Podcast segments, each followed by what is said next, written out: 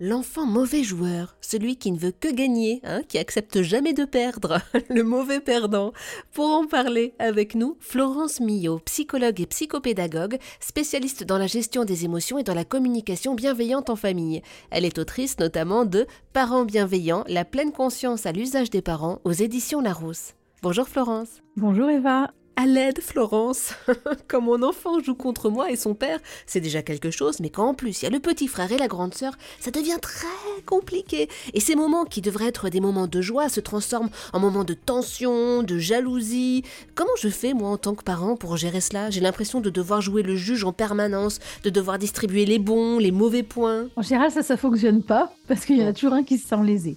En revanche, c'est quand même de savoir si cette jalousie ou cette concurrence, elle est en permanence, c'est-à-dire hors jeu, où on voit qu'il y a des chamailleries, parce qu'il y en a peut-être un qui réussit mieux, qui a plus d'amis, qui, qui sent plus beau, je ne sais pas. Enfin, de, voir s'il y a quelque chose qui, qui, Le jeu, finalement, vient donner un indice de la relation de fond. Donc ça, c'est important, et ça, on ne pourra pas le travailler pendant le jeu. Il faudra l'observer hors jeu.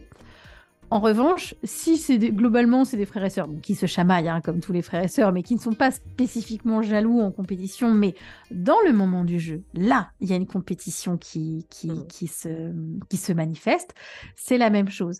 C'est-à-dire que un peu à l'image d'un torrent qui viendrait, euh, qui couler comme ça. On met pas une barrière en plein milieu ou à n'importe quel moment pour euh, dire ah bah non là vous arrêtez ou euh, changer de comportement ou là ça suffit parce que finalement l'eau va va casser le, le, barrage puisque on arrive au mauvais moment. C'est l'inverse. C'est plutôt de amplifier encore cette compétition pour que ça devienne du jeu réellement et que ça en devienne presque ridicule par exemple, leur dire bon bah alors là, qui c'est qui va être le meilleur? Moi je sais qui c'est, mais j'ai pas envie de le dire. Et puis commencer à, jouer là-dessus. Euh, euh, permettre aussi, dans le cadre du jeu, de se chamailler, voire de pas s'insulter avec des mots euh, forcément vulgaires, mais en tout cas de, se chauffer un petit peu pour savoir entre eux qui pourrait être le meilleur. Et puis vraiment jouer avec le corps comme ça, jouer avec les sensations pour finalement en rire à la fin et de se dire bon bah finalement là t'as gagné, Bravo. Le, jeu, c'est aussi de reconnaître que l'autre a été meilleur que nous. Et ensuite, de, continuer avec un autre jeu, une autre partie, par exemple. Mais en tout cas, pouvoir laisser l'enfant s'exprimer à fond, justement, sur cette espèce de compétition euh, fantasmatique, pour que, justement, ça, puisse être en lien avec l'autre. Parce que quand on essaye de mettre un petit couvercle dessus, c'est l'inverse qui se passe.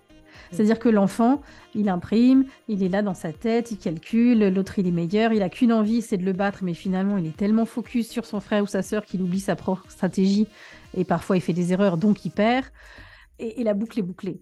Alors que si au contraire, on essaye que chacun soit les meilleurs et que même si finalement, fondamentalement, c'est impossible parce qu'il y aura toujours un gagnant à la fin, mais la sensation du jeu, l'énergie qu'on a eue pendant de croire que quelques instants va être le meilleur, c'est ça qui est porteur, c'est ça qui motive aussi l'enfant pour la suite faire d'autres choses, euh, hors jeu d'ailleurs, pour se motiver sur du sport, sur des devoirs, etc.